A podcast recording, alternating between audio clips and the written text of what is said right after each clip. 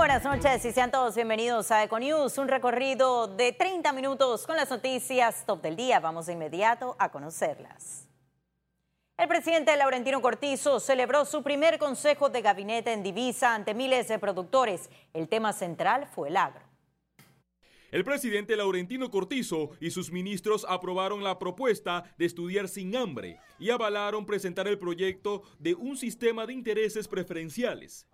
Logramos que se aprobara en el Consejo de Gabinete la resolución 68 para incorporar CENAPAN, que es la Secretaría Nacional para el Plan de Seguridad Alimentaria y Nutricional, al Ministerio de la Presidencia. Cortizo, quien no dio declaraciones en conferencia de prensa, aprobó la creación de una comisión para eliminar la UXA en 120 días. Se va a ordenar a través de las cadenas agroalimentarias que no entre eh, importaciones en momentos de cosecha que destruyen al productor, que hacen daño a la producción nacional. El Ejecutivo se comprometió a revisar los tratados y contratos del Estado. Ya hemos identificado otras fallas con el tratado, con la supervisión del Tratado de, de Promoción Comercial con los Estados Unidos. La carne Choice está entrando y no hay quien la verifique. A partir del próximo miércoles vamos a empezar una gira en todas las provincias para validar nuestro plan de inversión quinquenal con las autoridades locales, con los alcaldes, con los diputados, con los representantes. Entre los decretos firmados está la creación del Gabinete Agropecuario. También el Consejo de Gabinete aprobó que el Instituto Nacional de Agricultura sea elevado a Instituto de Agrotecnología de las Américas. Félix Antonio Chávez, Econews. Y una vez estén las finanzas claras, el reto del ministro Héctor Alexander será revitalizar la economía, que sea en 3.1% y sacar a Panamá de listas grises. Ya no solo estamos hablando de la GAFI, sino estamos hablando que también vamos a tener una buena estrategia con respecto a organismos como la OCDE o también la Comunidad Económica Europea. Así que la idea es una estrategia a nivel internacional que también ayuda a consolidar muy, muy, muy bien la imagen de nuestro país sigue la desaceleración, así que en este momento yo tengo a mi equipo evaluando las perspectivas, cómo se están viendo para, para este año y para el próximo, porque esas perspectivas para el próximo también son las que alimentan la estructuración del presupuesto de 2020. Y el exministro de Desarrollo Agropecuario, Jorge Arango, calificó como oportuno el primer consejo de gabinete con los productores. Ha sido una gran oportunidad que nos brinda el nuevo presidente de reunirnos aquí y brindarnos esa esperanza. Yo creo que como lo hemos dicho por muchísimo tiempo y sobre todo en los últimos cinco años, el mayor reto que tiene el país entero es poner orden, poner que las cosas sean igual para todos, acabar con esta desigualdad tan grande que tenemos en Panamá y sobre todo la gran desigualdad que hay en el sector agropecuario. Para mí el reto más grande que tenemos es volver a controlar esas importaciones y el presidente de la Asamblea Nacional, Marcos Casillero, espera que en los próximos días las 15 comisiones permanentes estén conformadas.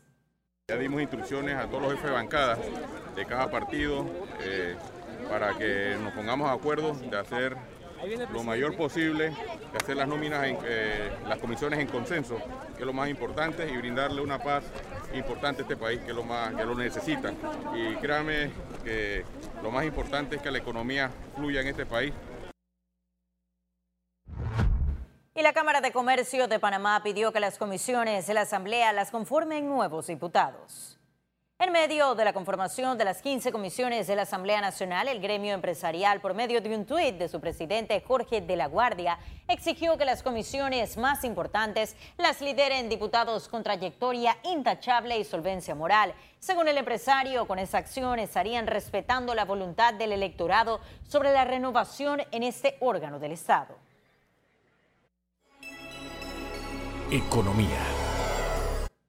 Y el Ejecutivo aumentará la tasa preferencial de bienes inmuebles de 120 a 180 mil dólares. Una decisión del presidente que ya anunció, pero que ahora va a reafirmar, de 150 a 180 el tramo va a ser 2% de interés preferencial.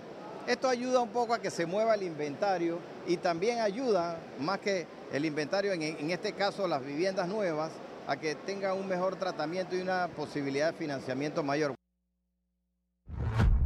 Y empresarios exigen mayor calidad de productos bajo control de precios. Con el anuncio del gobierno sobre que mantendrá el control de precios y firmará el nuevo decreto el 7 de julio, los empresarios consideran primordial la capacitación a los productores para garantizar el consumo de producto nacional con la mejor calidad y competitividad. Tenemos que hacer prioridad de Estado lo que es el agro. Tenemos que alimentar a nuestro pueblo con buenos precios y buenos productos. Ojo, porque el agricultor también tiene que aprender a hacer buenos productos y competitivos como que el que traen de afuera. Según el gobierno, en el nuevo decreto de control de precios estarían saliendo productos de la lista como la papa y la cebolla y no se agregarían nuevos, lo que mantiene alerta a varios sectores productivos. Es cierto que al final, durante estos cinco años, no se ha percibido una real disminución de la canasta básica, que era la idea principal de eh, la implementación de este control. Estamos apostando a que el gobierno, más allá de tener un plan de control de precios, busque formas efectivas de ayudar al productor para que se aumente la productividad. En los últimos cinco años en los que se aplicó esta medida, los comerciantes, productores y consumidores se opusieron al asegurar que genera distorsiones y va en contra de un mercado de libre oferta y demanda. Ciara Morris, Econews. Y exportadores esperan convocatoria de gobierno por nueva oficina Pro Panamá. Tras el anuncio del presidente Laurentino Cortizo sobre que la oficina de inversiones Pro Invex pasará del Ministerio de Comercio e Industrias a la Cancillería bajo el nuevo nombre Pro Panamá, la Asociación de Exportadores de Panamá aplaudió la decisión por tratarse de una innovación que mejoraría el clima de inversiones. Sin embargo, están pendientes de mayores detalles sobre su funcionamiento. El presidente del gremio indicó que como la Cancillería tiene más de 20 consulados, esos se podrían convertir en oficinas de promoción de Panamá y así aumentar las exportaciones. Cancillería este, posiblemente pueda tener esa, esa, esa ampliación en cuanto a las oficinas comerciales. Sin embargo, creo yo que se tiene que hablar en más detalle. Nosotros todavía no hemos tenido una conversación eh, en detallada sobre cuál va a ser la forma de cómo va a operar esta oficina, estas oficinas, eh, el, que el tema de ProPanamá, por ejemplo, eh, si va a ser una alianza público-privada, si va a tener una representación del sector privado. Todas estas son preguntas que vamos a tener a, los nuevos pues, ministros y viceministros encargados de esta, de esta rama. Y la Asociación Panameña de Ejecutivos Empresa propuso una ley de incentivos económicos para el deporte. Ese grupo empresarial explicó que el deporte es un rubro económico que no mueve únicamente a deportistas, sino que es parte de la economía, por lo que buscan impulsar esta área como un factor de crecimiento económico y apoyar así al desarrollo del sector, más allá de esperar solo aportes del gobierno.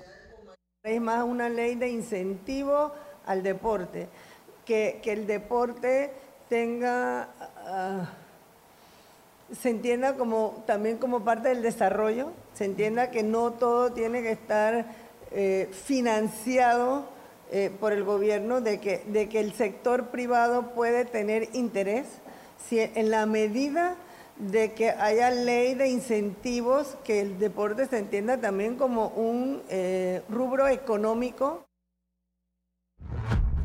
Y Alfonso Prieto es el nuevo gerente general de Banesco Panamá. Le tenemos los detalles de su presentación.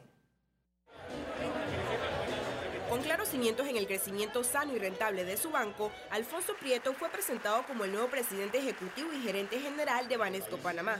Con este nuevo reto que desde Panamá, se comprometió a desarrollar un plan que coloque a la tecnología al servicio de las personas para que la atención sea más personalizada y a la medida de sus clientes. Como comentaba, son 12 años con licencia general y nos hemos posicionado como el séptimo banco y la vocación es continuar creciendo con el país apoyando a su sociedad, tanto la cultura como el emprendimiento y el medio ambiente.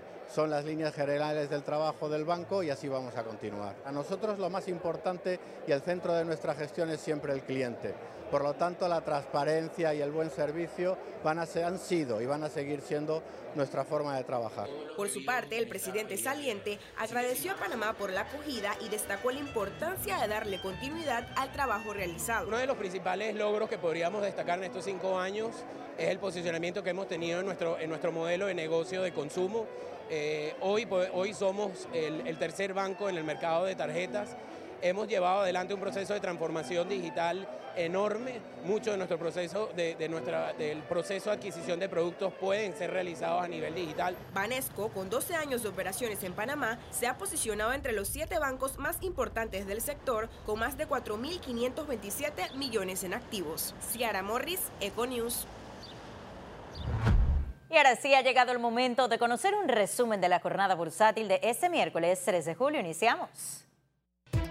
El Dow Jones cotizó en 26.966 puntos, sube en 0.93%. El IBEX 35 se situó en 9.394 con 40 puntos, un incremento de 1.22%, mientras que la Bolsa de Valores de Panamá se ubicó en 440 con 45 puntos, una caída de 0.01%. Ahora veamos en detalle el volumen negociado en la Bolsa de Valores de Panamá.